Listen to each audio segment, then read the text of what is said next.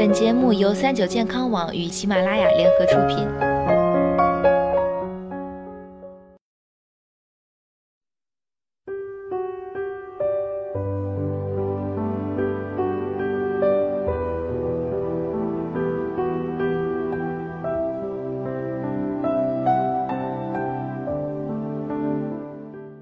Hello，大家好，欢迎收听今天的健康养生小讲堂，我是主播探探。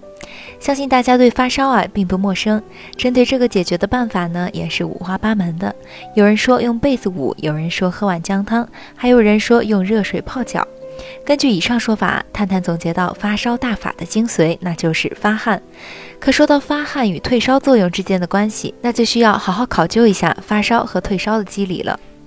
人体的体温是由于人体下丘脑的体温调节中枢来调控的，它将正常人的体温维持在恒定三十七摄氏度左右，为各个器官组织细胞发挥正常功能提供一个稳定的环境。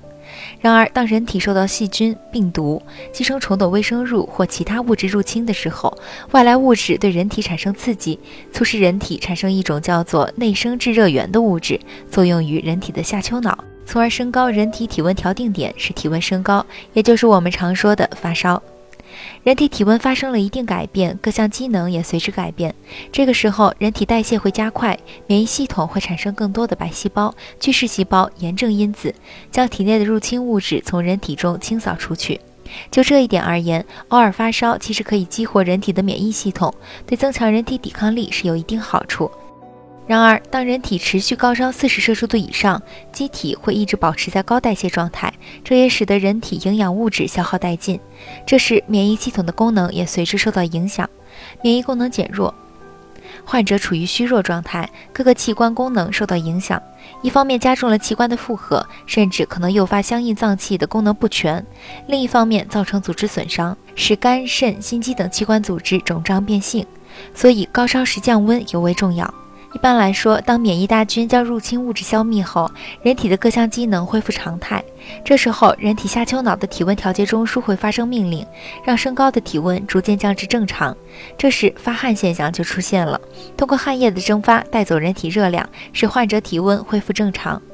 也就是说，这是因为病好了才会流汗退烧，而不是因为流汗退烧病才好的。那么说了这些，发烧到底是该捂还是该散呢？常见的发烧通常有两种情况：中低程度的发热和高热。如果人体的体温低于三十八度五摄氏度，患者精神状况良好，一般不需要服用退烧药。这时，人们可以通过物理降温的方式进行体温控制，如湿敷降温，在患者额头上敷一条温凉毛巾，经常更换，或采用酒精擦浴方式，用百分之二十五至百分之五十浓度的酒精擦拭身体，通过其蒸发带走人体热量。同时，发烧时人体处于高代谢状态，需要大量的水分，所以多喝水不仅能够满足体内代谢的需要，还能够在体表发汗和排泄的过程中带走人体大量的热，对降温有所帮助。此外，患者还要做好三餐搭配，保证食物营养丰富，增加人体营养的补充。但是，当人体发烧在三十八点五摄氏度以上，或是低于三十八点五摄氏度，但患者精神状况不好、全身难受或昏睡时，需要及时服用退烧药，并加用物理降温手段。服用退烧药要遵从医嘱，且疗程一般不会超过三天。发烧还应该从源头上治疗，而且发烧只是疾病的一个症状，也有可能有多种原因。如果长期发热不退，三天后发热仍旧不退，可能原因就比较复杂了。这时不宜盲目降温，以免掩盖了病情本身，而是应该求助医生查出发热的原因，从而对症治疗。